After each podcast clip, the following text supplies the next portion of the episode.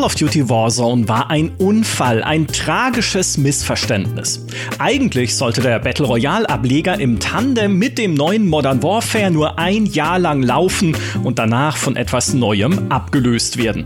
Doch dann brach plötzlich eine Pandemie aus und eine finanzielle Flutwelle über Activision herein, sodass man entschied, Warzone weiterlaufen zu lassen und die armen Entwickler standen im Regen, im Geldregen mit schätzungsweise 5,2 Millionen Dollar Einnahmen pro Tag, stand Anfang 2022. Aus dieser ungeplanten Verlängerung erwuchsen aber natürlich Probleme, zum Beispiel bei der Integration neuer Call of Duties. Es wurden Inhalte von Black Ops Cold War und Vanguard in Warzone reingestopft und da knirschte es zum Teil gewaltig. Deshalb wurde das alte Warzone nun endlich aufs Abstellgleis verlegt und beerbt von Call of Duty Warzone 2.0. Und wenn ich von Stellaris eines über die Softwareentwicklung gelernt habe, dann, dass Version 2.0 alles neu und besser macht. Aber ist das so? Ist dieses Warzone 2.0 der große Schritt nach vorne oder hat es sogar einen Fehlstart hingelegt? Darüber wollen wir heute sprechen und ich freue mich sehr, dass mich das Matchmaking als Call of Duty Noob in ein sehr fähiges Team gespawnt hat, das mich jetzt durch diesen Podcast ziehen muss. Mein erster Gast ist nicht nur Veteran der News-Schlachtfelder von GameStar.de, sondern auch von allen Multiplayer-Shootern, die jemals erschienen sind, von Battlefield bis Hunt Showdown. Ich weiß nicht, wo er die Lebenszeit hernimmt. Herzlich willkommen, Phil. Hi, schön, dass ich da sein darf.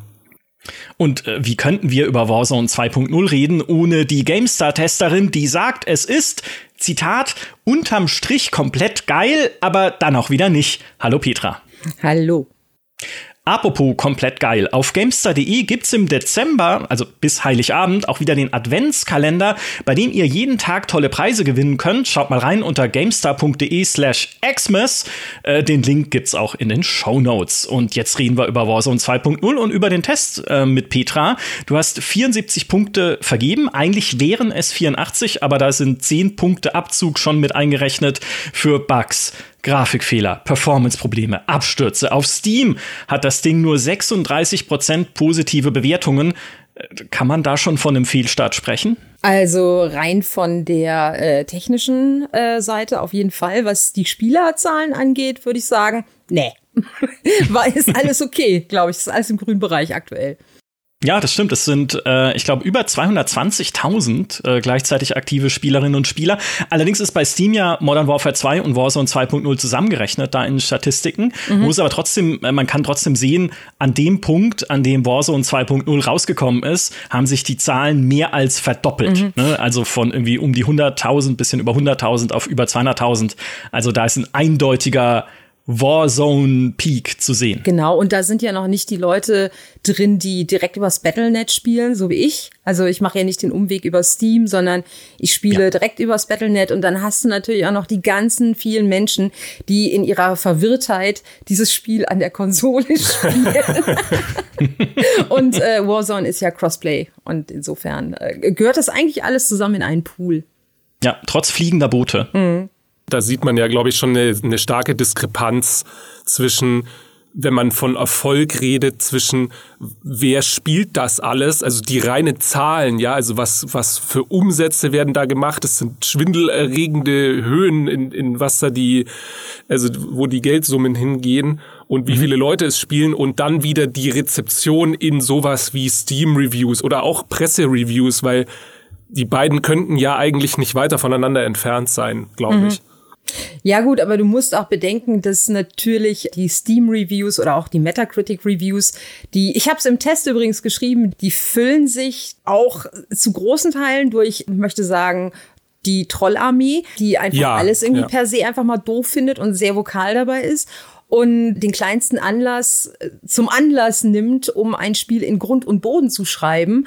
Und dann gibt's da bestimmt ganz, ganz viele Leute, die sehr enttäuscht sind von, von Warzone und auch zu Recht enttäuscht sind von Warzone, wenn sie zum Beispiel eine, eine, wirklich eine geile Runde haben und dann gibt's einen Death Error oder einen Komplettabsturz oder sonst ja. irgendwas. Und äh, das kann einem schon mal richtig schön die Laune verhageln. Absolut. Also da muss ich auch sagen, Warzone 2 und quasi das Hauptspiel Modern Warfare 2, die nehmen sich da nichts. Das das war beides mhm. zum jeweiligen Launch Also wirklich technisch, wir, wir, ich meine, ich war ja auch, wir waren abendelang mit, mit Dimi und den Leuten aus der Redaktion noch im Discord.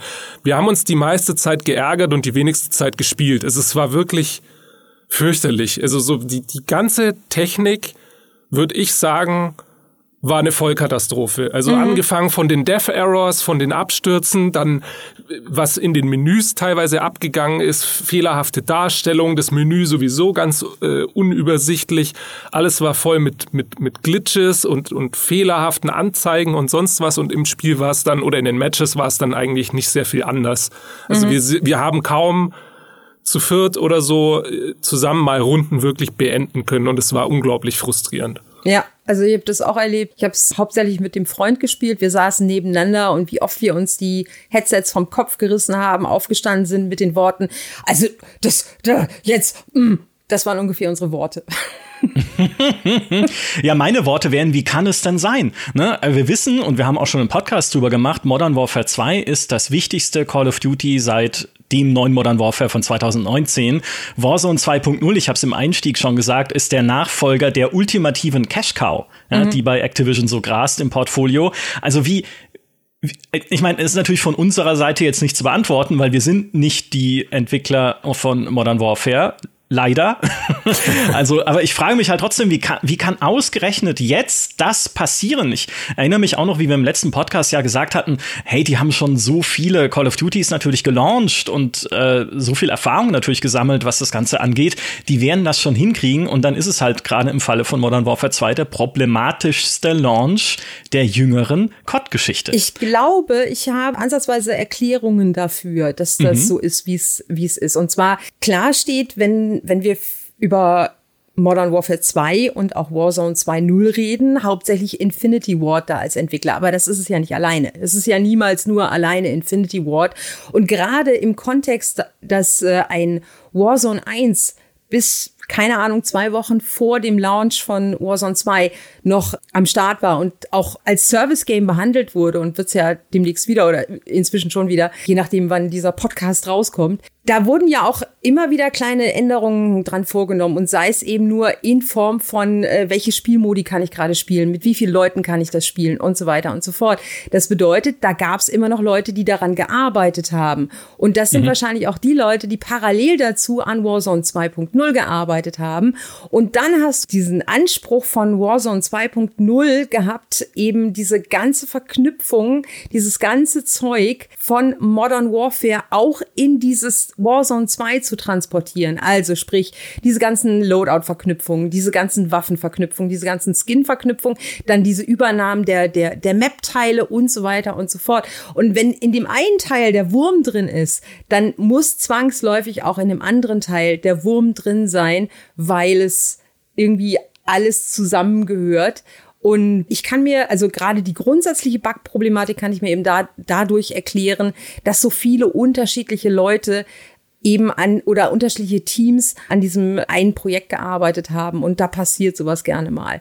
Ich kann mir allerdings auch nicht vorstellen, warum das in der Quality Assurance und auch in diversen Beta-Tests intern oder auch in, in größeren Beta-Tests nicht aufgefallen ist, was da alles an Murks drin ist. Und man hätte natürlich sagen können, mhm. okay, wir schieben das noch ein bisschen nach hinten. Problem ist nur, Call of Duty kommt traditionell immer zu dieser Zeit raus, nämlich im November, kurz vorm Weihnachtsgeschäft. Das gehört hört sich so, das ist so und das hat seinen Grund wegen des Weihnachtsgeschäftes und weil die Leute es so gewohnt sind. Und da kannst du nicht einfach mal sagen, ja, sorry, aber wir bringen jetzt das nächste Call of Duty inklusive Warzone dann mal erst ein halbes Jahr später raus, ne, weil ja. wir müssen halt noch so viel machen. Und das ist der Grund dafür, warum wir das Spiel jetzt in diesem Zustand haben. Ich glaube auch. Also ich meine, wann war das letzte Mal, dass ein Call of Duty nach hinten verschoben wurde, weil Quality Assurance gesagt hat, oh, da sind noch Bugs drin. Ja, niemals, ja, in 20 Jahren nicht. Ja, und das wird, das fällt ihnen jetzt halt wieder auf die Füße, dass sie halt sagen, ja, dieser Release-Termin, der ist in Stein gemeißelt, wahrscheinlich Jahre vorher schon. Ja, klar. Und der wird eingehalten. Egal was, das Spiel kann, egal in was für einem Zustand es ist, dieses Datum wird eingehalten, weil Aktien, genau. Dinge, weil Geld. Ja, das ist so. Weil Geld ist generell eine gute Erklärung für vieles. Unter anderem dafür, dass ich Lionel Messi spielen kann, hurra. Was ja für mich das Allerwichtigste ist als Fußballfan. Ja, oder Neymar oder Paul Pogba. Ich muss aber dazu noch sagen, ne, dass ich hätte es mir schlimmer vorgestellt. Äh, wenn man so guckt, wie Fortnite sich vollstopft mit allen möglichen illustren Promis und Charakteren aus verschiedenster Popkultur bis hin zu Kratos. Die Call of Duty Fußballer sehen immerhin noch aus wie so Militärdudes, die halt zufällig Lionel Messi ein bisschen ähnlich sehen. Also Ja. da, da hätte ich deutlich Schlimmeres erwartet. Wir sind aber noch ganz am Anfang. Ne? Es kann ja noch so viel passieren. Ja, wenn Ariana Grande oder eine Banane durch Call of Duty rennen, dann ist, dann ist wahrscheinlich der Punkt erreicht. Äh, fliegende Boote haben wir jetzt schon. Wo man, ja, stimmt, fliegende Boote, ja. Okay, wir werden das weiter beobachten. Petra, jetzt hast du im Test gesagt, und ich habe dich ja vorhin auch zitiert, du liebst Warzone 2 trotzdem. Was macht es denn gut? Also insbesondere vielleicht, wenn wir damit anfangen im Battle Royale. Zuallererst mal ist es ein Battle Royale. Das alleine macht's ja schon mal Ah, ja. in den Grundzügen zu einem spannenden Spiel, weil der Battle Royale Modus äh, so äh, so pinzig ich vor einigen Jahren noch draufgeschaut habe und so gedacht habe, ach, dieses diese Fortnite Kiddies da draußen in der Welt. Nein, das ist einfach ein guter Spielmodus und der funktioniert. Auch wenn vieles drumherum nicht funktioniert, in, in, in der Basisversion funktioniert der und er, er sorgt alleine schon wegen der Regeln für echt geile und spannende Momente. Und dann kombinierst du das Ganze eben noch mit diesem äh, Modern Military Anstrich, auf den ich ja, äh, ich, ich gebe es zu, auch mit meinem fortgeschrittenen Alter immer noch ein bisschen äh, abfahre. Dann hast du bei mir schon zwei Pluspunkte. Und das Ganze dann eben noch mit diesem irrsinnig guten Waffenhandling und dem Movement. Viele Leute sagen ja, das Movement von Warzone 1 sei besser, weil schneller und hier mit Slide-Unterbrechung und Pipapo und was nicht alles da drin war, wenn man es konnte. Konnte ich natürlich nicht, aber egal. Mir ist es egal, ehrlich gesagt. Also für mich äh, ist das Movement in Warzone 2, so wie es ist, super. Das Waffenhandling ist für mich super. Das Schussgefühl ist super. Alles fühlt sich genau richtig für mich an, wie ich finde. Also klar, ab und zu bleibst du mal irgendwie bei einem Fenster hängen oder sowas. Oder du äh, landest statt im Fenster oben auf dem, auf dem, wie, wie nennt man sowas? Auf, auf so einem Schirm, Sonnenschirm da drüber und denkst so, verdammtes Kackspiel. Und ich habe es auch schon im Test geschrieben, wenn, wenn du dann, ob nun alleine oder, also alleine kannst du es mehr fühlen, dieses, diese Faszination, weil wenn du zu zweit oder auch zu dritt oder viert unterwegs bist, dann bi- bist du sehr auf deine Teamkollegen konzentriert und auf das, was die machen und was, was mit denen passiert. Und wenn du alleine bist, kannst du ich sag's mal ganz blöd, ein bisschen auch die Landschaft und die Spannung mehr in dich aufnehmen. Überall kann jemand lauern, du rennst irgendwie den Berg hoch, deine Figur atmet schwer, das überträgt sich dann auf dich, dann fängt womöglich irgendwie am Ende der Runde noch an, deine Gasmaske zu knarzen. Das ist eines meiner neuen Hassgeräusche.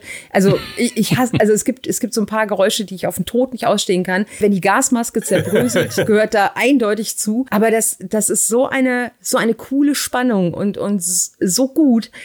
Alleine deswegen ist Warzone 2 für mich schon ein echt geiles Spiel. Ja. Also wegen all dieser Punkte. Also ich schließe mich da auch komplett an, weil ich finde so, es gibt ja dieses, diesen Marketing-Begriff Moment-to-Moment-Gameplay. Also dieser inhärente Gameplay-Loop. Was mache ich?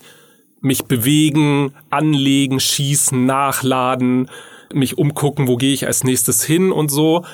Und da ist Warzone 2 einfach richtig, richtig gut. Also sie haben diesen, dieses, was ich eigentlich mechanisch im Spiel mache, haben sie, da haben sie wirklich einen Volltreffer. Und da merkt man, finde ich, auch schon, was diese überarbeitete Engine kann. Also so fühlt sich dein Charakter an, als hätte er Gewicht, haben die Waffen irgendwie Wucht und fühlt sich auch nachvollziehbar an, was zum Beispiel so Ballistik angeht, dass die Kugel halt eine Flugbahn fliegt und sowas alles.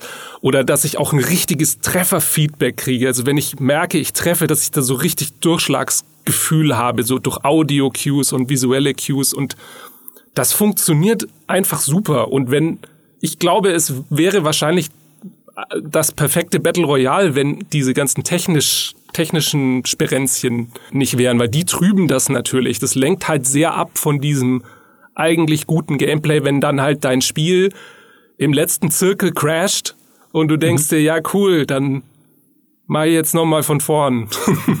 das ist halt das, was, was da so schwerwiegend hinzukommt. Es ist halt der Zeitfaktor. Wenn dir in, okay, Invasion und Ground War ist wieder was anderes bei Modern Warfare 2, aber wenn du im Team Deathmatch einen Crash hast oder wenn du in, keine Ahnung, Search and Destroy einen Crash hast, dann tut es nicht so weh. Das sind Matches, die dauern maximal zehn Minuten oder sowas. Oder du, du, keine Ahnung. Aber ein langes Battle Royale, da bist du halt echt mal, keine Ahnung, eine halbe Stunde auch auf der Map unterwegs. Und wenn du dann wirklich kurz bevor du den finalen Kill setzt oder sowas, dein Spiel abschmiert, dann, dann ist der Tag ah. halt, dann ist der Tag halt echt gelaufen. Ja. Ich muss auch sagen, was mir übrigens auch super gefällt und ich hätte das nie gedacht und ich weiß, dass im letzten Podcast hat Dimi sich noch lustig gemacht ein bisschen drüber. mir gefällt das Wasser so gut, ah.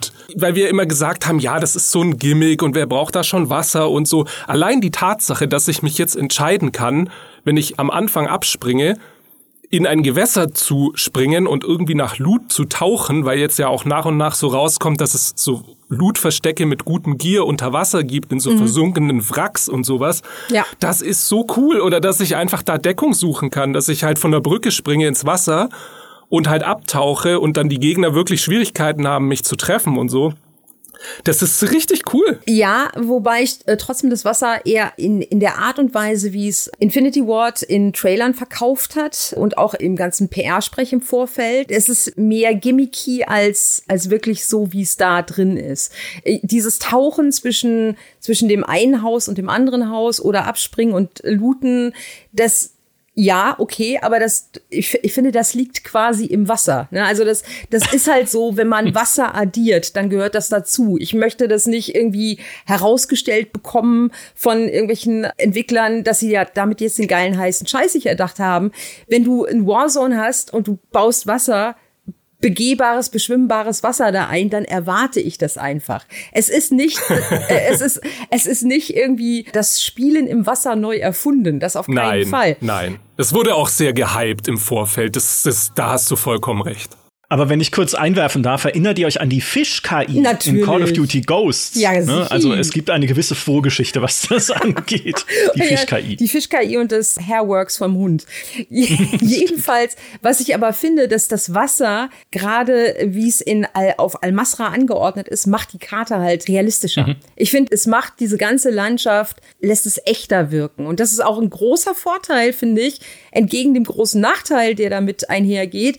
Diese Al-Masra-Karte wirkt so viel echter als Caldera und gibt dem Ganzen noch ein bisschen einen echteren Vibe vom, vom Gefühl her, das überträgt sich dann auch blöderweise auch auf irgendwelche dusseligen Spielmechaniken, die kein Mensch gebraucht hätte, aber was soll's. Jedenfalls, das macht auch eine Menge mit dem Gefühl, wenn man da rumläuft, dass die Karte halt wirklich so, so echt wirkt. Äh, auch mit diesen ganzen albernen vielen Räumen, auch wenn es viele Copy-and-Paste-Räume und Copy-and-Paste-Häuser mhm. sind. Aber es macht was mit dir, mit diesem, mit diesem, ich bewege mich durch eine Landschaft Gefühl. Das ist tatsächlich so. Ja. ja, ist ja auch ein bisschen dann die Antithese zu einfach dieser kunterbunten Spielzeugwelt von Fortnite, ne? Ja. wo du halt auf den ersten Blick siehst, das ist halt nicht mal der Versuch einer Nachbildung von irgendwas, was existieren könnte, sondern halt einfach nur lustiges Chaos. Und Al-Masra sieht dafür halt einfach aus wie eine Stadt. Wir kommen gleich noch ein bisschen näher zu Al-Masra und äh, gucken uns genauer an, was die Karte vielleicht auch nicht so gut macht. Äh, lasst uns mal für einen Moment beim Gameplay bleiben, wenn wir über Warzone 2.0 sprechen, denn ich habe gesehen, äh, Demi hat das sehr schön in seinem äh, Meinungskasten geschrieben zum Test. Der hat übrigens gerade Urlaub, liebe Grüße an der Stelle. Es ist eigentlich das Anti-Warzone, weil Warzone 1 war viel mehr auf schnelle Zugänglichkeit ausgelegt, bist schnell ins Match reingekommen. Du hattest halt natürlich dieses Inventar Inventarsystem nicht, das jetzt mit drin ist. Du konntest eigene Loadouts dir im Vorfeld erstellen und dann relativ leicht erbeuten bei den Loadout-Drops, sodass du halt dich schon an gewisse Waffenkonfigurationen, deine Perks gewöhnen konntest, die du da mitnimmst. Im Vergleich dazu ist jetzt Warzone 2.0, so habe ich es mir zumindest angelesen, schwerfälliger, kleinteiliger, in Teilen auch in Anführungszeichen natürlich große Anführungszeichen realistischer, weil es solche Sachen gibt, wie dass man Autos nachtanken muss. Ist das gut oder ist das ein äh, ist das eher was Schlechtes jetzt für das Spiel? Es ist lustigerweise, je länger man dieses Spiel spielt, am Anfang hat es mich mehr gestört als jetzt.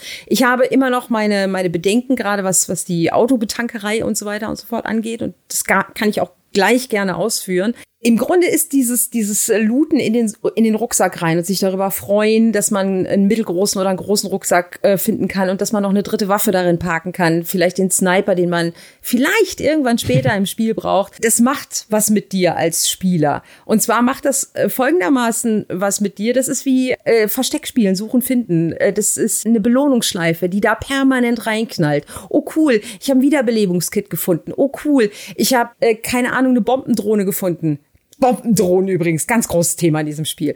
Ich habe das und das gefunden. Oh cool, ein, ein Mortar Strike. Wie geil. Also das sind so Sachen, die hattest du in Warzone 1 nicht so intensiv. Da hast du natürlich auch deine Waffen gefunden, bevor du dein Loadout dir schnappen konntest oder auch eben nicht.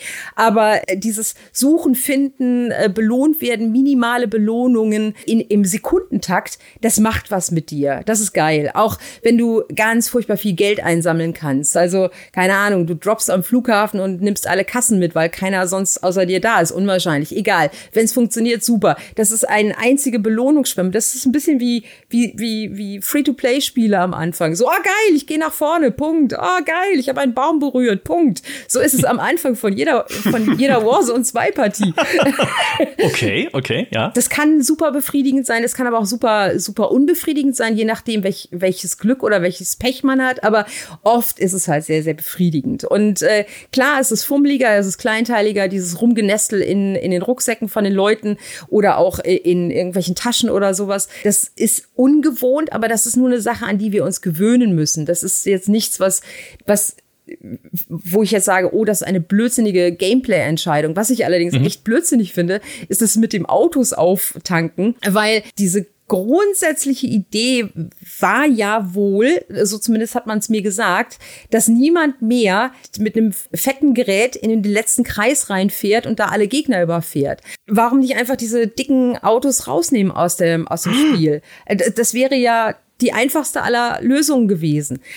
Und dann aber auch wiederum, und jetzt möchte ich mich wieder korrigieren, und das könnte ich im Grunde auch noch nachtragen in den Test, die Tatsache, dass man die Autos tanken muss und reparieren muss, führt natürlich dazu, dass du, wenn du auf der Karte siehst, hoppala, da ist jemand mit dem Auto unterwegs, der wird irgendwann mal tanken müssen. Ich setze mich mal hier an die Tankstelle. Irgendwer wird schon vorbeikommen. Also, da, also, weißt du, so schaffst du automatisch dann wieder ein paar Hotspots, von denen du zumindest in 30, 40 Prozent aller Fälle ausgehen kannst, dass da jemand rumgammelt und auf jemanden wie dich wartet, der da gerade mit dem Auto hinfährt. Ich glaube auch, dass so ein bisschen die Designphilosophie hinter dem Ganzen schien mir persönlich jetzt ein bisschen zu sein, dass sie geschaut haben, okay, wie können wir grundsätzlich so diesen Gameplay und das Gefühl von Warzone schon beibehalten, aber wir wollen so einen Ticken, dass die Leute einen Ticken methodischer sind und nicht nur alles im Tactical Dauersprint erledigen. Also nur quasi überall hinspurten und diese, man merkt es ja auch, ich glaube, die, die Häufigkeit von Feuergefechten ist ein bisschen niedriger, es ist alles ein bisschen entzerrter, es ist auch ein bisschen komplizierter, gerade so das Looten, was Petra gesagt hat, das ist am Anfang schon fummelig. Aber ich glaube, so in Summe sind viele von den Entscheidungen gefällt worden, damit das Ganze sich in großen Anführungszeichen so ein bisschen taktischer anfühlt, mhm. so ein mhm. bisschen mehr in diese Richtung von weiß ich nicht, Player Unknowns Battlegrounds Volle eher Kanne. als, als ein, eher als eine Apex Legends, ja, wo halt alles schnell, schnell, schnell ist. Und da sind halt so, so Kleinigkeiten, die da mit reinspielen, dass du zum Beispiel früher konntest du im Sprint, also in der schnellsten Fortbewegungsart, deine Panzerplatten ausrüsten. Und das geht jetzt nicht mehr. Du musst jetzt halt langsam dich fortbewegen oder stehen bleiben, um dir neue Panzerplatten anzustecken. Und das ist nur eins von so, glaube ich, 20, 30 Änderungen. Und manche von denen finde ich sinnvoll, manche von denen sind durchaus fragwürdig. Warum muss das jetzt so sein, dass mhm. ich das Auto nachtanke? Ich weiß nicht, ob das jetzt unbedingt Warzone 2 zu einem tieferen Spielerlebnis macht, aber so insgesamt, glaube ich, geht die Rechnung dann schon auf, dass die Leute auch ein bisschen mehr denken. Ja, also dass sie halt auch sagen, hey, in meinem Rucksack ist nur Platz für das Jetzt habe ich aber ein geiles Item gefunden. Jetzt muss ich überlegen, schmeiße ich das hier raus oder schmeiße ich das hier raus oder mhm. so. Diese Überlegungen musstest du im ersten Warzone eigentlich kaum treffen. Weil ja. du wolltest ja eh immer nur dein Loadout. Das war ja alles nur möglichst schnell Geld hin zum Loadout. Das war das einzige Meta, was existiert hat. Und jetzt, jetzt denken die Leute ja wirklich nach, so, hey, ich brauche einen größeren Rucksack, es geht um mehr Dinge, ich brauche Gasmasken, kann ich mir schon eine Primärwaffe kaufen, raid ich vielleicht so ein Stronghold oder so. Es gibt mehr Entscheidungen, die du bewusster treffen kannst. Und ich glaube, das macht halt mhm. Warzone 2 eben durchaus ein bisschen mehr gehirnig als Warzone 1. Ja, genau. Also äh, im Grunde das, was Demi gesagt hat, Anti-Warzone, schwerfälliger, kleinteiliger, realistischer. Und ich stimme dir da voll zu. Einige Entscheidungen sind ganz glücklich, andere sind fragwürdig. Hätte man auch alles einfacher lösen können. Du hattest gerade noch irgendwas gesagt und ich wollte sofort dazwischen gerätschen und jetzt habe ich es vergessen. die Panzerplatten im Laufen. Ach so, ja, genau, die Panzerplatten im Laufen. Das war nämlich mein Stichwort, genau. Und der Taktiksprint. Der Witz ist ja, wenn du sowas änderst im Sinne von äh, zum Vorgänger, also der Taktiksprint in Warzone 1 versus Taktiksprint in Warzone 2. Die Panzerplatten reinfummeln und so weiter. Bei den Panzerplatten gibt's übrigens Optionen. In den Optionen kannst du da was einstellen, damit es schneller geht. Funny. Ah, äh, sagt das wusste das ich nicht. Sagt das Spiel ja auch nicht. Also ist aber auch echt nur ganz, ganz unspürbar. Ich aber muss kurz geht, weg, sorry. Es, es, geht, es, geht, aber, es geht aber, es geht aber auch anders als in der, in der Einstellung, die du wahrscheinlich gerade fährst. Und das Witzige ist, Leute machen machen sich dann natürlich auf die Suche, ja, wie kann ich denn jetzt den Taktiksprint schneller und häufiger zünden? Und es gibt schon Methoden. Äh, Waffen schlagen löst automatisch einen Taktiksprint aus, wenn du auf der Sprinttaste bist.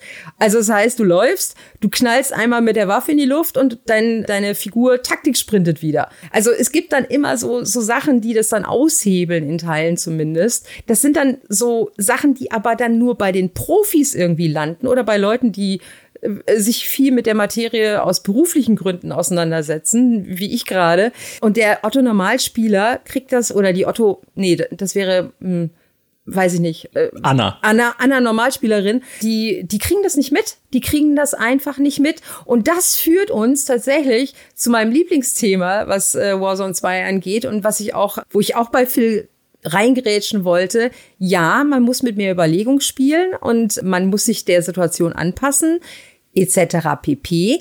Aber dieses ganze Ding spielt hauptsächlich den Profis in die Karten und ich führe das gerne aus. Tu es. Das finde ich tatsächlich einen sehr, sehr spannenden Aspekt. Vielleicht um eins noch zu ergänzen, weil wir es jetzt noch nicht erwähnt hatten, bei den realistischeren, in Anführungszeichen, Sachen, die man aber dann auch taktischer einsetzen muss, ist ja der Herzschlagsensor, der jetzt Batterien hat und mir hat es keiner gesagt. Ich habe das gespielt und früher immer mit, ja, ich weiß, man kann ihn wieder äh, voll aufladen durch einen Glitch, Dankeschön, oder mhm. natürlich einen zweiten mitnehmen. Aber das äh, hatte, ich habe mich da natürlich wie immer nicht informiert, als ich es gespielt habe und bin mit diesem Herzschlagsensor wie mit dem Smartphone einfach starre im Blick herumgelaufen. ja, und dann ist er leer. Upsi. Okay, jetzt du, die Profis. Meine Herangehensweise an dieses Spiel ist ja, ich bin jemand, der nicht 24-7 Warzone 2.0 spielt oder Warzone 1 gespielt hat. Ich bin jemand, der da gerne reingeht, der sich darüber freut, dass er seine Waffen bekommt, die er sich vorher hochgelevelt hat, weil er damit einfach besser und, und sicherer und, und äh, wohlfühliger spielt, weil die so reagieren, wie man weiß, mhm. dass sie reagieren. Jetzt kommt halt ein Warzone 2 mit einem Loadout-System, das es dir vergleichsweise schwierig macht, an deinen eigenen Krempel zu kommen. Das ist halt, das ist so. Also entweder man, man nimmt eine, eine Stronghold ein und setzt sich mit KI-Soldaten und im schlimmsten Fall, was zu 99 Prozent der Fälle der Fall ist, mit anderen Spielern noch auseinander und hat dann Glück und dann schnappt man sich sein Loadout und freut sich und wird dann erschossen, wenn man rausgeht, weil irgendjemand von äh, drumherum gammelt und darauf wartet, dass die Leute rauskommen aus diesem Haus, um dann selber reinzugehen, um sich ihr Loadout zu schnappen.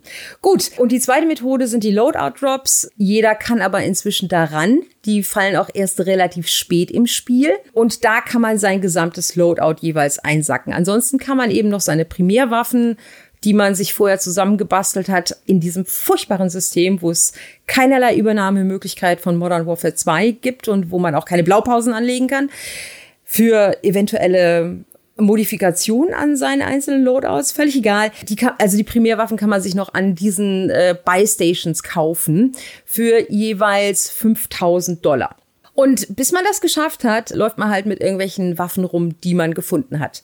Und wenn du nicht der Mensch bist, der sich permanent mit diesem Spiel auseinandersetzt, der permanent sich die Waffen anguckt, wenn ich eine Waffe aufnehme und ich lese nicht, was da steht, weiß ich nicht, ob das ein LMG ist, ob das ein SMG ist, ob das weiß der Kuckuck was ist. Ich muss erst den Namen lesen. Und es gibt Leute, die wissen sofort, was das für eine Waffe ist und die wissen sofort, wie die funktioniert und die haben eine, ein Gefühl dafür, wie der Rückschlag läuft und die sind einfach gut darin, auch mit random Waffen irgendwelche Leute wegzunatzen. Der Otto Normalspieler und die Anna Normalspielerin, aber vielleicht nicht.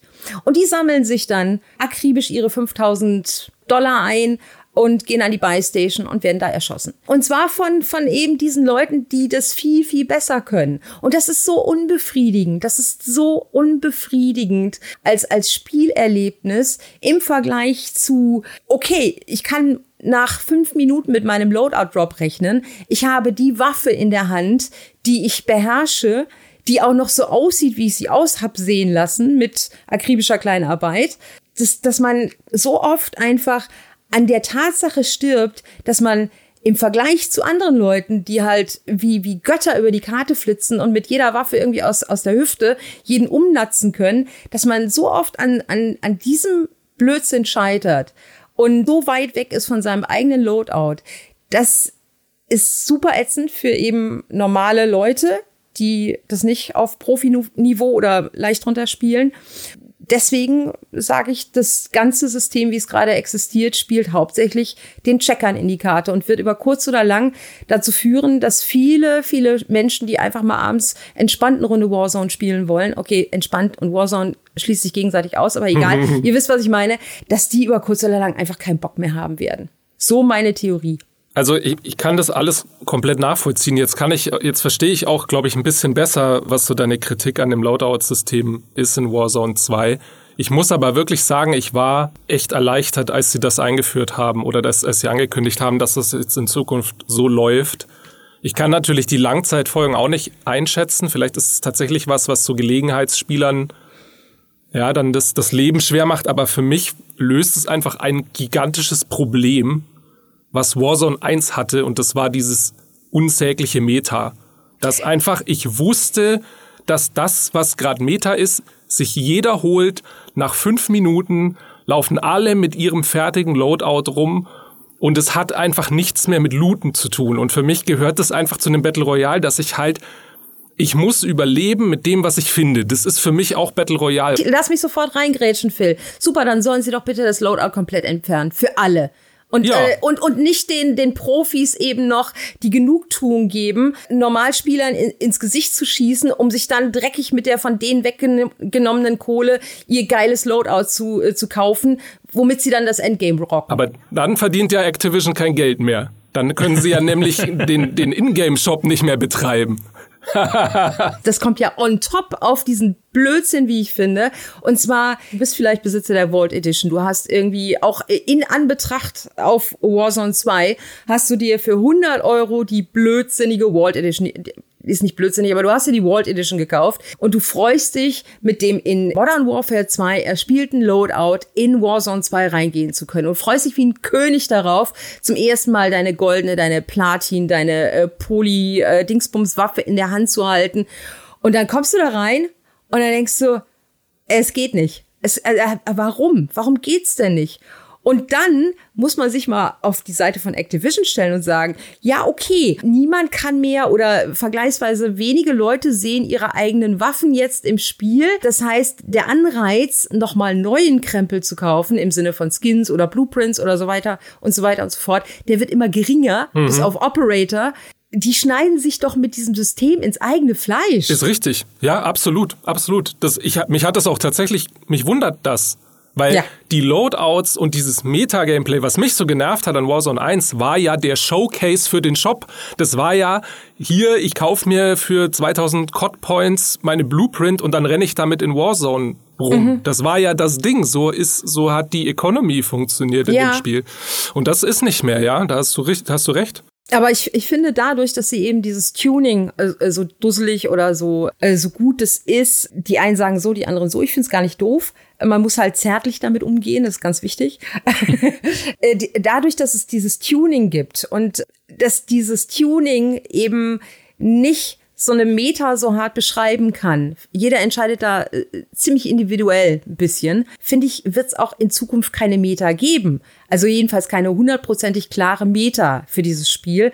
Und insofern wäre dieses Meta-Argument zumindest nach dem aktuellen Waffensystem von Warzone und Modern Warfare 2 schon wieder hinfällig. Also diese, dieses, äh, alle Leute sind immer mit der Meta rumgerannt. Äh, es ist doch völlig egal, ob alle Leute mit der Meta rumrennen. Was stört dich denn daran, Phil, übrigens auch? Mich hat das wahnsinnig aufgeregt, dass im Endeffekt in einem Spiel, wo, was, was war da in der letzten Season drin? Vielleicht so 70 Waffen oder so, dass von denen effektiv gespielt werden. Und das sehe ich ja daran, womit ich getötet werde die ganze Zeit. Ja, das stimmt. Ja. Ähm, das waren fünf oder so. Und zwar die fünf, wo man wirklich sagen konnte, statistisch sind das die Long Range Laserbeam Waffen, wo du sagst, gib ein bei YouTube No Recoil Build Warzone, ja, und mhm. dann kriegst du die, das Sturmgewehr, das aus, aus der kürzester Distanz, aus der Hüfte genauso gut funktioniert wie über drei Kilometer Entfernung mit dem Scope, weil es einfach gar kein gar keine äh, Downsides mehr hat. Das hat halt jeder gespielt. Das mhm. ist das, die Leute haben einfach geguckt, bester Bild, nachgebaut, in ihr Loadout geladen und fertig war die Kiste, ja. Also da gab es keine, das macht für mich diese ganze Idee von dem Gunsmith und was du auch gesagt hast mit dem Tuning und so.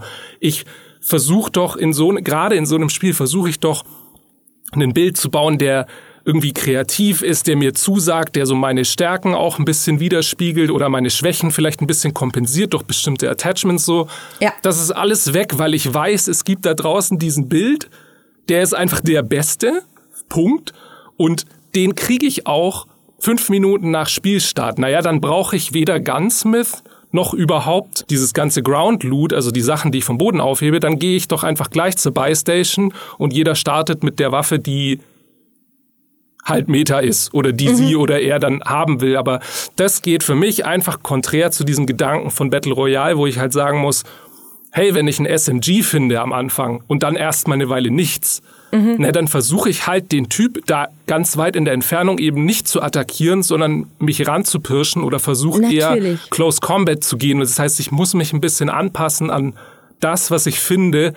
Und das, deswegen bin ich so allergisch auf dieses Dauer- Meta, alle die gleichen Waffending aus Warzone 1. Das kann ich nachvollziehen. Ich komme da aus einer anderen Ecke. Ich bin die Person, die, egal ob da jetzt Battle Royale drüber steht oder nicht, also für mich macht Battle Royale nicht aus, dass man Waffen sammelt, sondern für mich macht Battle Royale aus hauptsächlich, dass äh, am Ende einer übrig bleibt. Mir ist es völlig egal, ob ich von einer Metawaffe dabei erschossen werde und dabei gleichzeitig eine Metawaffe in der Hand halte. Das ist mir total egal. Es geht halt um, um den Thrill in dem Moment und nicht darum, ist diese Waffe mit dem äh, Schlager äh, irgendwas Scope äh, besetzt oder nicht. Also darum geht's mir nicht. Ich weiß, dass das Battle Royale in der, in der Kernidee auch so ein bisschen dieses Einsammeln und Überleben und so weiter und so fort ist. Aber gerade wenn du in einem kompetitiven Spiel bist, gerade wenn du in einem kompetitiven Spiel bist, in dem 150 Leute im schlimmsten Falle auf der Map sind, dann sind davon, von diesen 150 Leuten,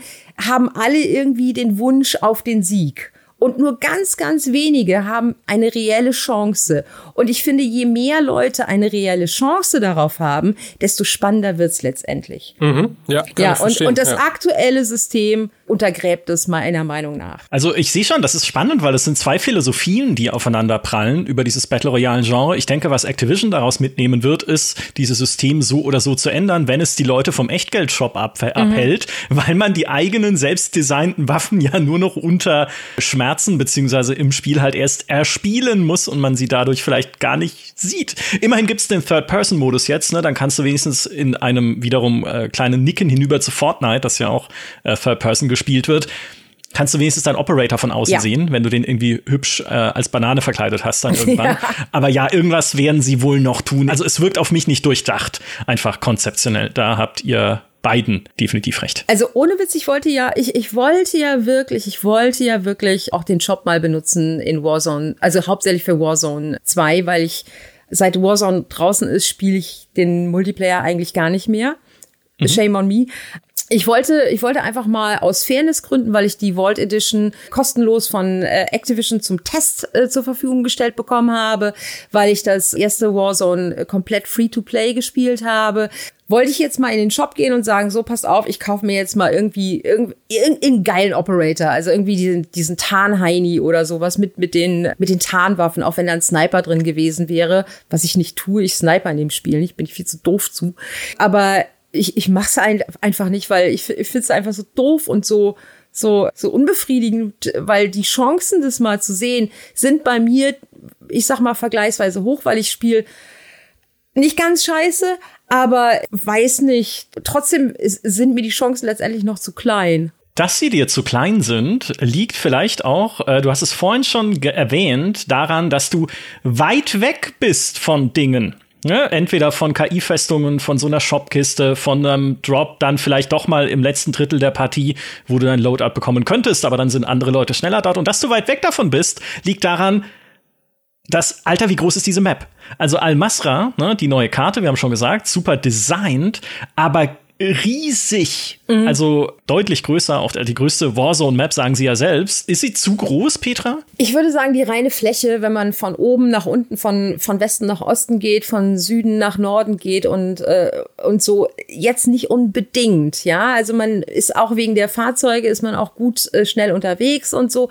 Aber dadurch, dass diese Map so viele Höhenstufen, insbesondere in der Hauptstadt hat und so viele Räume und, und du entdeckst bei jedem Spiel Durchlauf, entdeckst du noch was anderes. Wo, also, und ich, ich hab, ich war der Meinung bis neulich, ich hätte alles schon gesehen. Da entdecke ich plötzlich eine Höhle im Boden. Hm. Eine Höhle. Da bin ich gestern mit dem Auto reingefallen, ja. Die erinnert komplett an diese Höhle auf Fortress, also diese Cave. Das ist die alte Map von, von Warzone 1, diese kleinen, eine von den, also die mittlere Karte. Und diese, also ich, ich laufe da lang und denk so, was ist das hier? Und da ist einfach noch eine Höhle drin.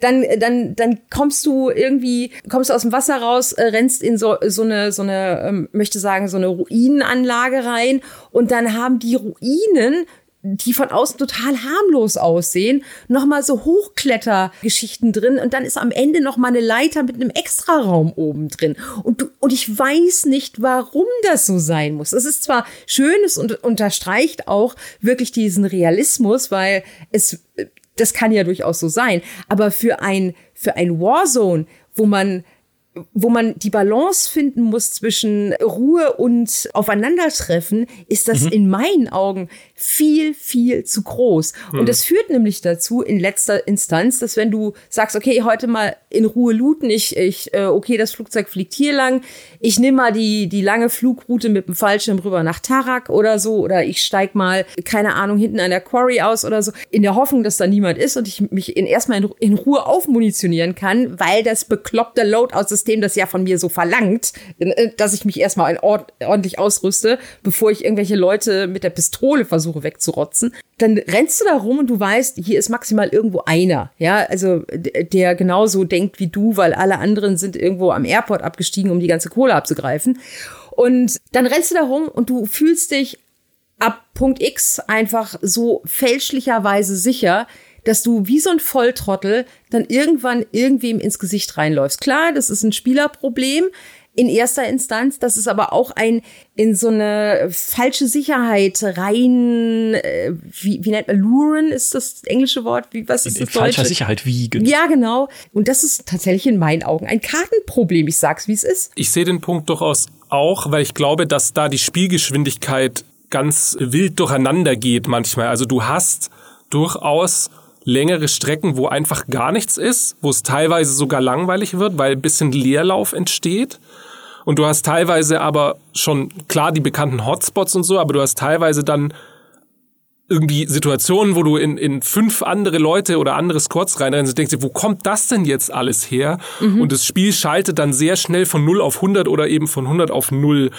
Auf der anderen Seite muss ich schon sagen, also gerade das, was ihr jetzt beschrieben habt, ne, mit den Ruinen und da ist eine Höhle und so, so aus dieser Sandbox und ich kann hier erkunden, ich habe hier eine echte Welt, die ich erkunden kann, ja. Perspektive, ist das so geil. Also ich mhm. kenne keine bessere Battle Royale Map, die ja. dieses Gefühl vermittelt von, pass auf, das ist hier ein echter Ort. Und wenn ich irgendwo ins Meer abspringe ohne Fallschirm und da anfange zu tauchen, dann finde ich da wahrscheinlich was. Oder mhm. wenn ich irgendwo eine Öffnung im Fels sehe und ich gehe da rein, dann finde ich da wahrscheinlich irgendwas. Mhm. Also dieses Design, dass es so viele Geheimnisse birgt, macht es ja auch unglaublich langlebig, ne? weil immer jeden Tag irgendwo ein mhm. neuer Tweet oder ein neues YouTube-Video aufploppt mit geheimer Loot-Spot entdeckt, hier müsst ihr unbedingt hin und bla. Und das macht die Karte halt unglaublich faszinierend und auch unglaublich greifbar. Das ist halt so dieser Gegenpol zu dem, was zum Beispiel eben PUBG macht. Die, die, die Karte oder die Karten inzwischen von PlayerUnknown's Battlegrounds sind sehr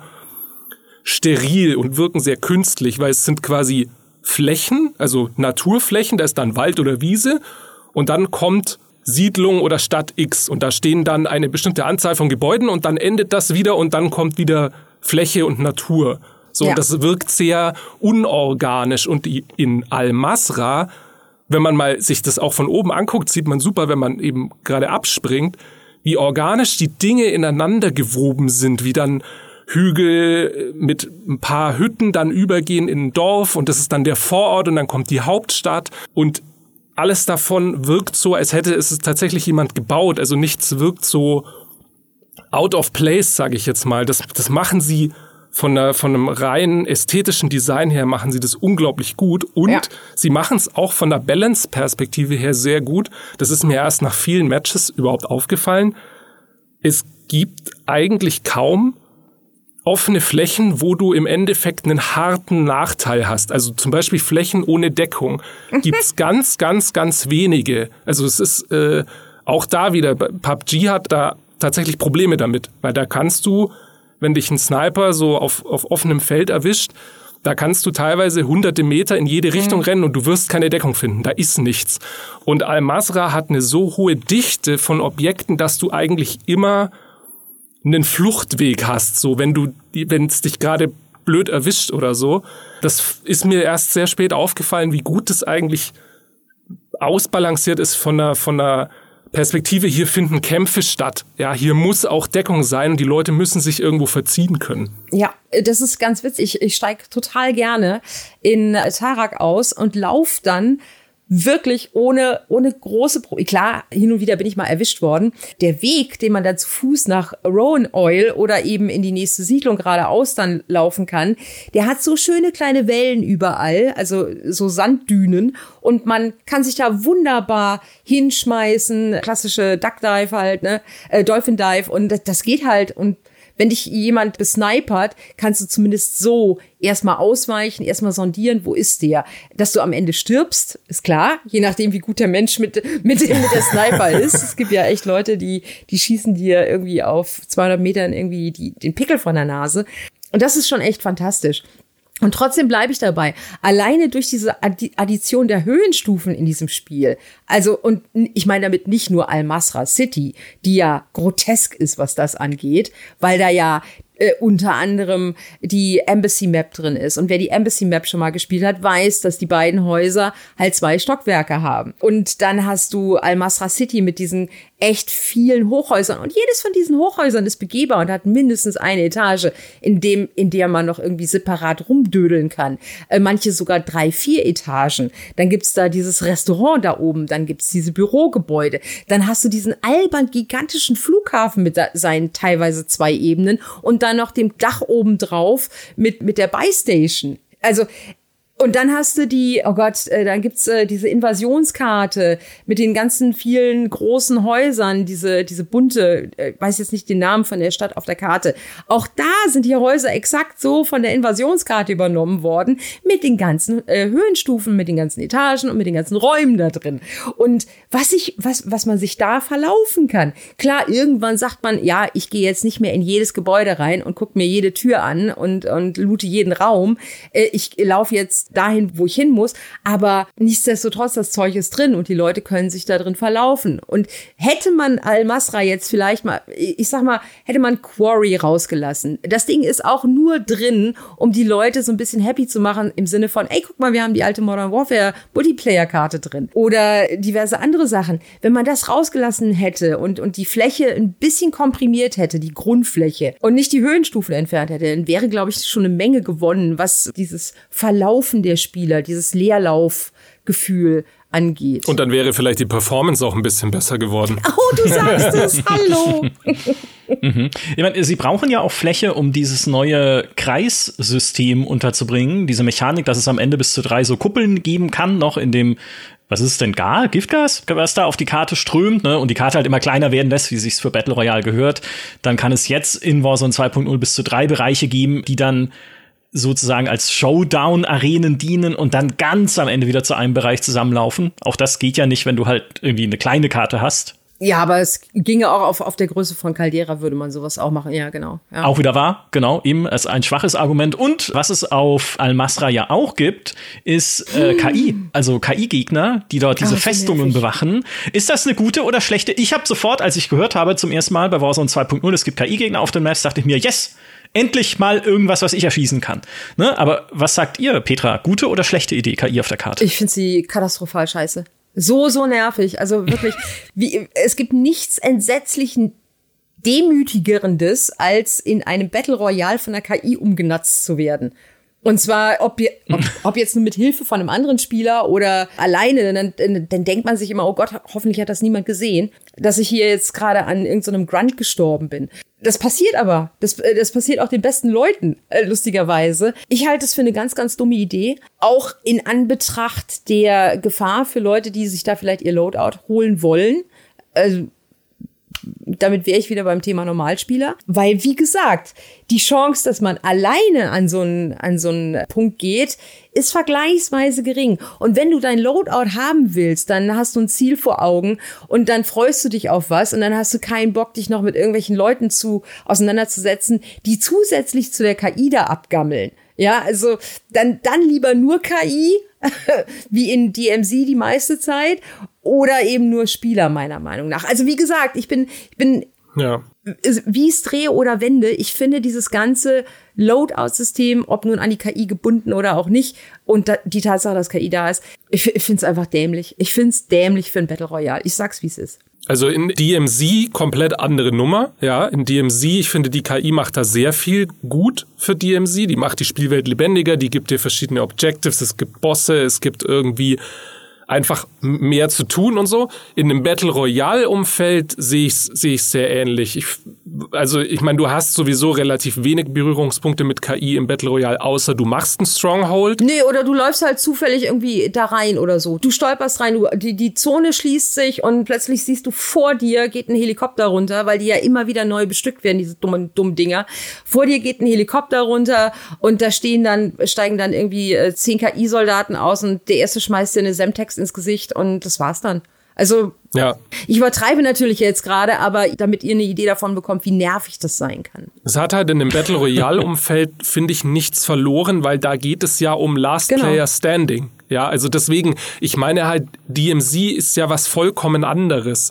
Da hat auch jeder legt sich da ja seine eigenen Spielziele oder Objectives fest und in dem Battle Royale kann das halt sehr viel an der Balance gefährden, sage ich mal, die da ist. Und ehrlich gesagt, mir geht's mit diesen Multizirkeln oder Multizonen genauso.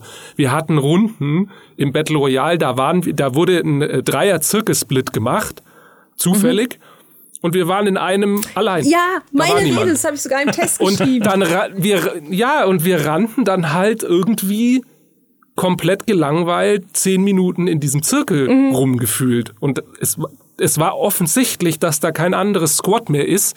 Und in den anderen Squad, in den anderen Zirkeln war wahrscheinlich ja. die Hölle los, aber für uns hat halt dieser Split null Sinn ja. ergeben in dem Moment. Es war wirklich, das hat das Spiel sehr gebremst und ich habe dann auch angefangen so zu hinterfragen, wieso gibt es diese, dieses System? Also das war für mich dann so ein, ja, sie haben jetzt mehrere Zirkel, weil dann kann man sagen, man hat jetzt ein neues Feature. Aber was was steuert das denn bei? Was wird denn jetzt besser? Nichts. Also das ist das Einzige, was das, äh, was das bedingt hat, nämlich, dass sie sagen können, wir haben jetzt ein neues Feature, weil äh, so, so ist es halt manchmal in der, in der Spieleentwicklung. Ne? Man muss halt einfach Features um der Features willen einfügen, damit es sich anfühlt wie ein neues Spiel. Da habe ich noch ein paar übrigens. Ne? Ich habe hier noch. Äh, ja, ich weiß, ich weiß, es steht auf ja, der Agenda. Ja, ich habe schon, ich streiche hier gerade schon Agendapunkte, weil der Podcast sehr lang wird und ihr kommt mir hier nicht raus, bevor wir über DMC gesprochen haben. Das ist ja, noch sehr wichtig. Ja, aber ich möchte, möchte, möchte trotzdem noch was äh, zu diesem Zirkel äh, mhm. addieren. Und äh, jetzt ist es mir wieder entfallen. Das ist ja witzig. nein, Quatsch, nein, nein, nein, pass auf, da, da ist es wieder. Und zwar, in Battle Royale ist ja keine Mathematik. Ja, also das ist ja, ich möchte sagen, 60 Prozent ist Können in dem Spiel und 40 Prozent ist Zufall. Für andere Leute ist es vielleicht ein bisschen anders. Es ist ein bisschen wie Fußball. Ja, vieles ist daran Zufall und nicht unbedingt Können. Wenn man Pech hat, läuft man halt in eine Claymore rein. Im Fußball, ja. Ja, wenn man Pech hat, dann äh, ist der Sound wieder verbackt und man hört den Typen nicht, der von hinten ranläuft und, und in, in Nahkampfkill an dir ausführt oder sowas oder dich mit der Pistole erschlägt. Wie demütigend ist das bitte? Also wenn du dieses Dreierzirkelsystem da drin hast, was ja auch ein Zufallsfaktor ist, dann addierst du ja noch mal mehr auf diesen, auf diesen ohnehin schon äh, Zufallskram, der in diesem Spiel abgeht. Und ich halte das für, wie Phil gerade schon gesagt hat, für häufig sehr unglücklich, insbesondere wenn ihr sowas passiert, wie gerade geschildert. Ich frage mich gerade, wer als nächstes vom FC Bayern in eine Claymore reinläuft. Das ist ja. das Einzige, was gerade in meinem Kopf ist. ja, ja gut, ich meine, Messi, Pogba und Neymar können ja schon in Warzone ja, in Claymore reinlaufen, insofern. Ne? Genau. Jedenfalls, Features, die man äh, gerne auf Listen schreibt, um zeigen zu können, dass es nicht mehr dasselbe Spiel ist, sondern das was Neues, äh, gibt's diverse in äh, Warzone 2.0 auch. Zum Beispiel den Annäherungschat. Der ist super. Geil. Wirklich? Der ist super. Ja, Hammer. Das ist geil. Das ist so witzig. Aber ist das in irgendeiner Form etwas, was das Spiel besser macht? Weil wenn ich sehe, okay, jemand kann, wenn wir nah beieinander stehen, meinen Chat mithören. Oh, Micha, du bist natürlich, gehst du mit, dein, mit deiner Gang auf Discord. Genau, eben. Und, und du benutzt halt diesen Annäherungschat nur, wenn du weißt, irgendjemand ist in der, in der Nähe durch Press to Talk Button. Hallo, kann mich jemand hören? Und dann antwortet der, weil der nämlich genauso mit seinen Buddies auf Discord abhängt. Und warum macht man das? Because of fun. Wir hatten so geile Situationen, allein durch diesen Proximity-Chat inzwischen. Wir waren zum Beispiel, da gibt's unzählige Situationen, wo das einfach hilariously zum Totlachen geil ist. Wir waren in einem, in einem Stronghold drin und haben versucht, an unser Loadout ranzukommen. Ein Squad draußen hat halt den Lärm gehört, hat sich, äh, ist an das Gebäude ran, ist aber draußen geblieben und dann haben wir durch die Wand durchverhandelt, ob wie's wir jetzt, wie wir es jetzt lösen, ja, ob die jetzt reinkommen und dann sterben alle oder okay. und das ja. und das war dann, pass auf, das war dann der Witz. Wir haben uns darauf geeinigt, dass die uns jetzt mal machen lassen und danach dürfen sie rein.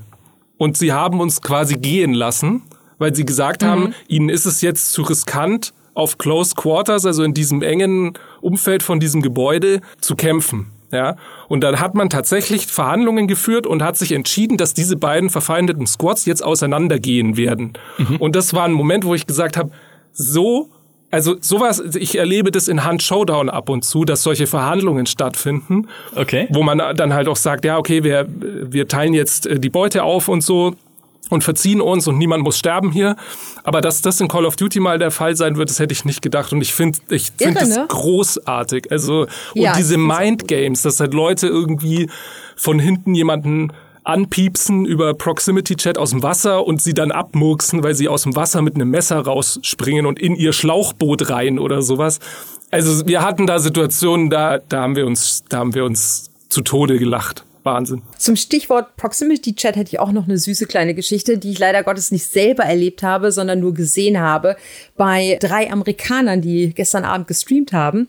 Und da ging es um den unter anderem Nuke Run, aber das hat sich nur daraus entwickelt. Die haben nämlich unterwegs jemanden aufgesammelt in Battle Royale über den Proximity Chat. Und du kannst ja lustigerweise innerhalb einer laufenden Partie einer Gruppe beitreten, wenn zum Beispiel bei dir in der Gang die Leute ein Disco hatten oder sowas. Und dann ist er zu denen reingegangen in die Gang und hat denen sein Leid geklagt, äh, dass eben sie gerade dabei waren, die Nuke zu zünden, aber die anderen hatten einen Death Arrow und das ging alles nicht. Und dann sind die drei Amerikaner, die ich beim Streamen beobachtet habe, durch dieses Addendum von diesem einen Typen und durch Hin- und Hergeschiebe mit der Gruppe von denen sind die dazu gekommen, die Chance zu bekommen, die Nuke zu zünden. Und sie hätten es fast geschafft, wenn jetzt, und jetzt kommt's, wenn nicht der Container am Schluss über die Karte geglitscht wäre. sie hatten alle, sie hatten alle Zutaten, sie haben ein super Spiel hingelegt, aber der finale Container ist über die Karte geglitscht und dann in den, ins Gas rein und sie konnten nicht mehr dran und sie konnten das Ding nicht ja, hochgehen lassen. Viel bessere Geschichte, ne? Eigentlich jetzt dadurch. Ja. Ich, um das kurz kurz zu erklären, weil es mir Petra vor dem Podcast erklärt hat, weil ich sie gefragt habe, um so einen Nuke Run zu schaffen, um eine Atombombe zu zünden, die alle Leute auf der Karte direkt erledigt und dir den sofortigen Sieg beschert, musst du fünf Partien in Folge gewinnen ohne offline zu gehen. Dann bekommt man einen Spezialauftrag und, sterben, und muss ja, Sachen genau. einsammeln. Ja, äh, gewinnen kannst du ja nur ohne zu sterben, eigentlich. Ja, ne? ja, logisch. Genau. Klar. Lol. äh, so, also wenn das dann durch einen Spielfehler dir irgendwie verhagelt wird, ah, das ist blöd. Hm, unangenehme mhm. Sache. Okay, also, Warzone 2.0, nicht ganz fertig, aber jetzt DMZ, ein neuer Modus im Spiel, angelehnt an Extraction-Shooter wie Hunt Showdown oder Escape from Tarkov spielt sich ein bisschen träger und vielleicht noch ein bisschen kleinteiliger als das klassische COD, als das klassische äh, Warzone, das man so kennt, ist momentan noch in der Beta, muss man dazu sagen, also in der, in der Probierphase. Und jetzt ist aber natürlich trotzdem die große Frage, funktioniert dieser Modus? Und ich wünschte, wir hätten einen Handspieler da, um ihn das fragen zu können. Erwarte, Phil, wie viel 100 Stunden hast du in Hand Showdown? Und was sagst du zu DMZ? Also ich muss ja sagen, ich hatte mir am Anfang schon so ein bisschen ausgemalt, dass DMZ tatsächlich ein Hand-Showdown-Modus wird im Look von Call of Duty oder mit dem Gameplay-Feeling von Call of Duty. Und das ist es nicht. Also es ist nicht, es ist in gar keiner Weise eigentlich wie Hand Showdown bis auf ein paar Kleinigkeiten, weil Hand Showdown ja durchaus die Leute zu Konfrontation nötigt zumindest, weil man sagt, ja, alle auf diesem Server sind jetzt hinter ein und demselben Bounty her. Oder mhm. es gibt ja manchmal auch mehrere Missionsziele und so. In DMZ ist es viel offener gestaltet, finde ich. Es ist mehr eine Sandbox, wo man einfach mal machen kann oder einfach mal machen soll. Und was ich jetzt ganz viel von, von Freunden und Kollegen gehört und was ich auch selber finde, es spielt sich einfach ganz chillig, ganz entspannt. Es ist irgendwie so ein, so ein Modus von Call of Duty, wo man auch einfach mal ein bisschen hohldrehen kann, ein bisschen experimentieren kann. Und klar, man kann sich dann auch eigene Ziele setzen. Es gibt ja auch immer, man geht ja auch immer mit einer Handvoll Missionszielen rein, die mhm. im Endeffekt optional sind, weil was du dann in der DMZ machst, ist egal. Hauptsache du schaffst es lebendig wieder raus. Also die Exfiltration, also zu diesem Hubschrauberlandeplatz solltest du es möglichst dann schon schaffen, bevor alles äh, in sich zusammenfällt. Aber was du mit deiner Zeit anfängst, ist ja letztendlich dann deine Sache. Das heißt, es geht gar nicht darum, dass Squads zu einem Missionsziel geführt werden und dort dann miteinander kämpfen müssen, sondern es geht eher darum, irgendwie Al-Masra kennenzulernen und zu sagen, okay, ich will jetzt hier äh, coolen Loot rausziehen. Also ich finde, es hat ganz viel von dieser Sammelbefriedigung, die Petra schon angesprochen hat vorher mit diesem, ich finde irgendwas Cooles in der DMZ oder mach was Cooles und kann das dann mit rausnehmen, sei das eben in der Form von Equipment, von Waffen äh, oder eben, weil ich ein Missionsziel erledigt habe.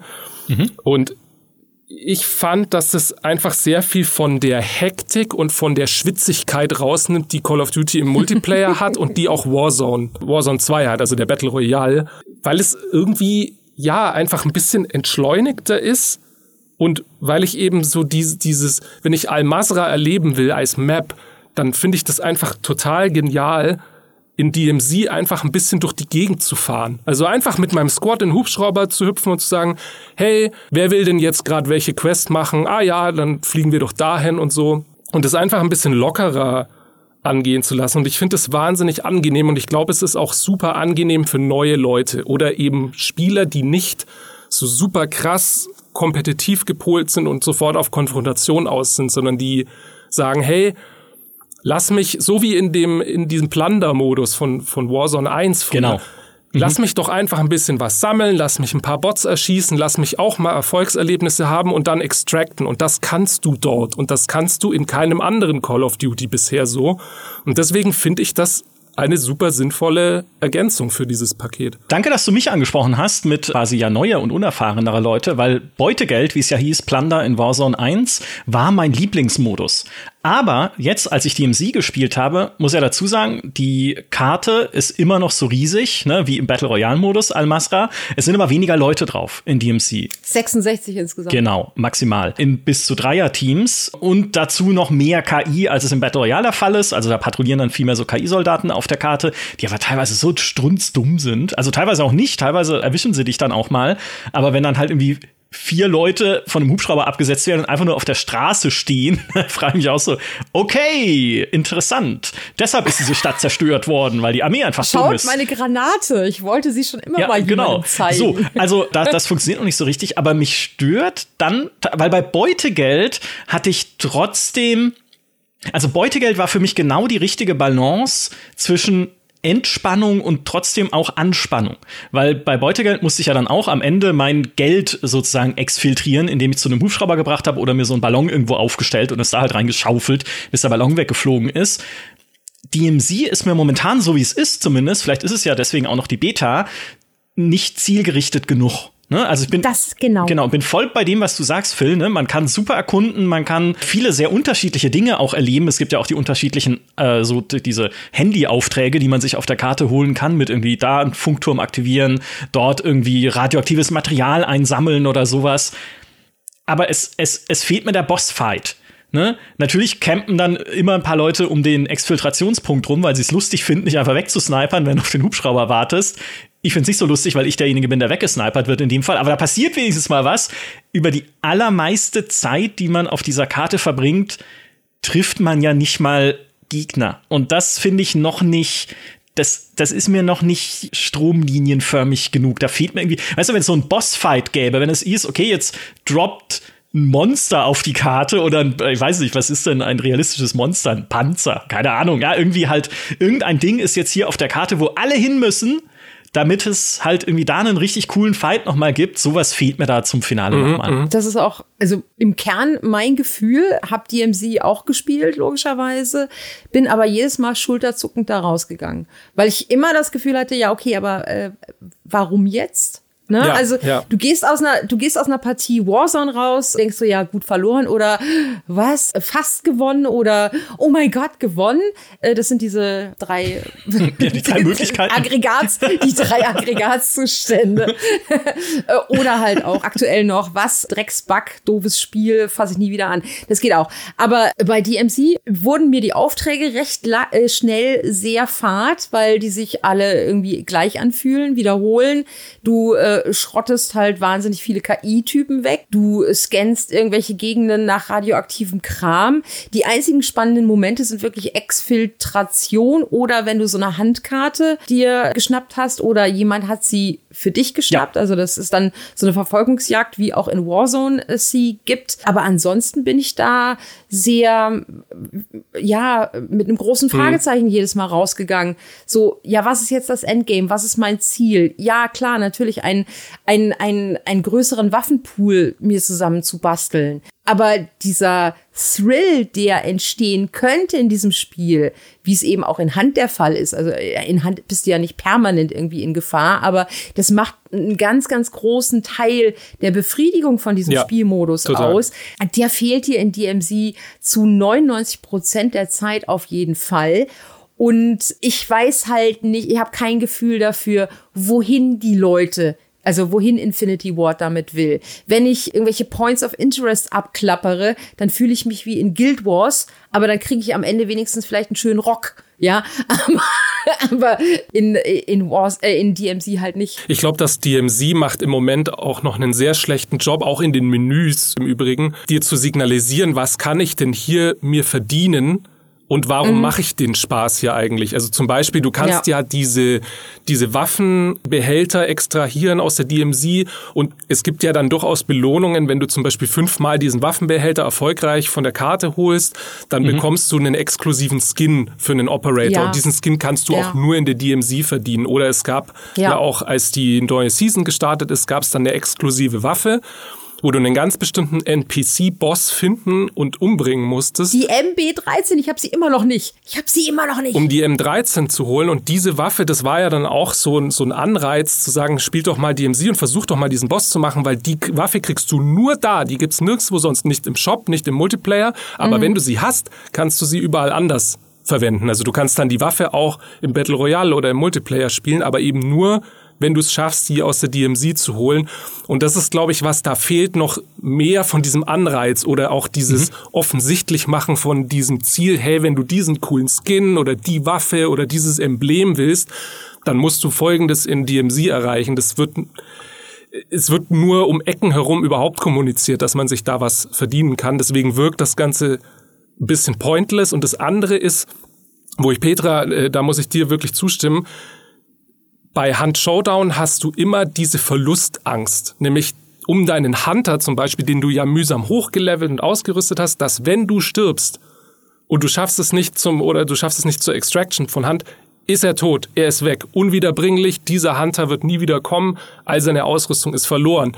In DMZ, ja, okay, deine Ausrüstung geht auch verloren, aber die fühlt sich noch nicht so wertig an, dass ich da wirklich genau. viel drum weinen würde. Und der Operator ist ja egal, weil ich hab den ja immer wieder. Also es stirbt ja auch keine Figur, die mir wichtig ist, weil ich sie hochgezüchtet habe vorher. Also das, mhm. das heißt so dieses High Stakes, es geht hier wirklich um was, das fehlt tatsächlich. Und es hat halt den Vorteil, dass es dadurch dieses ja, also nach Herzenslust erkunden und dieses Sandboxige, dass es das hat. So, ich fühle mich da ein bisschen leichtfüßiger als in den anderen Modi, aber es hat auch wieder dann diesen Gefühl, na ja, also nach ein paar Runden DMZ, gut, das habe ich jetzt gesehen. Warum sollte ich da jetzt weitermachen? Also dieses Problem ja. gibt es und ich glaube, dass in Zukunft Infinity Ward ähm, muss da Antworten drauf finden, genau wie du sagst, in welche Richtung wird DMZ gehen? Was wollen wir damit erreichen? Warum werden nächstes Jahr um diese Zeit noch Leute DMZ spielen? Weil momentan sehe ich das nicht. Nee, ich auch nicht. Ja. Ich glaube, es würden auch viel, viel mehr Leute DMZ spielen, aber das ist ja ein durchziehen, ein sich durchziehendes äh, Problem. Du hast es gerade ausgeführt. Wenn Infinity Ward in der Bildsprache, in der Kommunikation, äh, Menü Richtung Spieler ähm, ein bisschen besser wäre, dann äh, könnte man vielleicht auch mehr raffen, warum DMZ vielleicht gerade cool ist, ohne vorher irgendwelche YouTube-Videos geguckt zu haben. Dieses komplette User-Interface von Warzone 2.0 ist mir unbegreiflich, wie sie das von allem. Ja und von Modern Warfare. Ja also ich weiß nicht wie es hatte musste das jemand auf dem Smartphone Bildschirm designen. Ich weiß nicht wie das ja, passieren kann. Ja, es gibt ja auch diesen diesen Witz, der, ja, teilweise schon, ne? Ich meine, es kommt ja auch noch Warzone Mobile irgendwann, vielleicht haben sie es schon mal darauf vorbereitet. Und das ist dasselbe Interface, ja. Das ist genau ja. das. Also sie, sie machen das Menü so, dass es zusammenpasst, allübergreifend. Das wird sein. Es gibt auch diesen, diesen Witz, der auf Twitter kursiert. Aktuell werden wir diesen Podcast aufnehmen mit der Einkaufsliste eines normalen Menschen, die halt einfach eine Liste ist auf einem Zettel und der Einkaufsliste eines Interface-Designers von Call of Duty, was einfach 50 Zettel sind und auf jedem davon steht eine Sache mit einem großen Bild. Also hier Butterzettel, Milchzettel, Eierzettel. Ja? Und so ungefähr ist das Interface-Design ja. von Call of Duty. Ich habe ja. auch, ich musste, also ohne jetzt da weiter ins Detail gehen zu wollen, aber ich musste mir von Petra auch erst das Battle Pass-System erklären lassen, wo man ja auf dieser Landkarte sozusagen die nächsten Belohnungen wählen kann, was ja grundsätzlich cool ist, weil man gezielt dann auf irgendwas hinspielen kann, was man gerne freischalten möchte. Aber ich habe nicht mal verstanden, was dieses Menü von mir möchte. Ja. Also, ah, also da, da ist wirklich so viel, glaube ich, kaputt gegangen und man hat es schon beim Launch vom, vom Multiplayer, also von Modern Warfare 2, hat man sofort gemerkt, das ist nicht also man hat da sehr, sehr, sehr viel von früher, von Modern Warfare 19 und Warzone 1 über Bord geworfen, was gut funktioniert hat, ohne ja, Not. Ohne Not einfach ja. gesagt, na ja, diese, diese vertikal angeordneten Loadouts, die haben ja gut funktioniert, dann machen wir sie jetzt horizontal, sodass ich nur noch drei statt acht sehen kann auf einem ja, Computerbildschirm. Genau. Und mhm. so viele Sachen, wo wir gleich, da, wir haben uns angeschaut, als wir mit dem Test angefangen haben von Modern Warfare, haben wir uns angeschaut und gesagt, was ist das? Das ist doch, das ist doch grausam. Eigentlich muss diese komplette Menüführung komplett überarbeitet werden. Und ich weiß nicht, ob das passiert, aber ich, ich hoffe es irgendwie schon. Wir haben einige Sachen aufgezählt, die passieren müssen. Ne? Mehr Sinn in DMZ, diverse Tweaks, die in Battle Royale noch passieren müssen. Ein bisschen Bugfixing wäre auch nicht schlecht, damit das Spiel oh, einfach nicht nur ein bisschen, damit das Spiel insgesamt in einem Zustand ist, wie es eigentlich auf den Markt hätte ursprünglich kommen sollen, Free-to-Play äh, hin oder her. Das Loadout-System, das noch diverse Iterationen durchmachen dürfte, allein schon, weil es halt den Shop ein bisschen überflüssiger macht. Also, äh, ihnen geht die Arbeit nicht aus, jetzt äh, würde ich sagen, mhm. in den kommenden Monaten. Was würdet ihr denn jetzt unterm Strich sagen, so als Fazit? Ist das jetzt wirklich 2.0? Gibt es die neue große Idee, die neue große Rechtfertigung dafür, dieses Warzone so zu nennen, Petra? Ja, ja, ja, klar, Sehr auf gut. jeden Fall. Wir reden hier von einem Call of Duty-Kontext. ich weiß nicht, wie du raufkommst, dass hinter dem nächsten Teil dich einfach eine andere Zahl hängen kann. Hallo? So also funktioniert die Welt. Also zumindest in Call of Duty. nee, auf jeden Fall. Also Al-Masra ist, auch, auch wenn es immer noch viel zu groß ist und auch wenn es für immer wahrscheinlich zu groß sein wird, wenn, wenn da nicht noch irgendwie was dran verändert wird. Die Karte ist gigantisch gut. Ich finde, die Ideen, die drin sind, sind nicht alle durchdacht, aber die rechtfertigen schon eine 2.0 auf jeden Fall. Was ich mir jetzt noch wünschen würde, für die, für die nächsten äh, paar Wochen ist, dass sie das dusselige Pre-Match entfernen. Weil das braucht kein Mensch mehr, weil man sein eigenes Loadout nicht hat. Warum sollte man da noch eine Minute rumgammeln? Warum die Leute nicht einfach sofort ins Spiel schicken? Danke. Äh, mehr will ich gar nicht Activision. Ihr könnt die Bugs drin lassen, aber macht dieses dumme Pre-Match weg.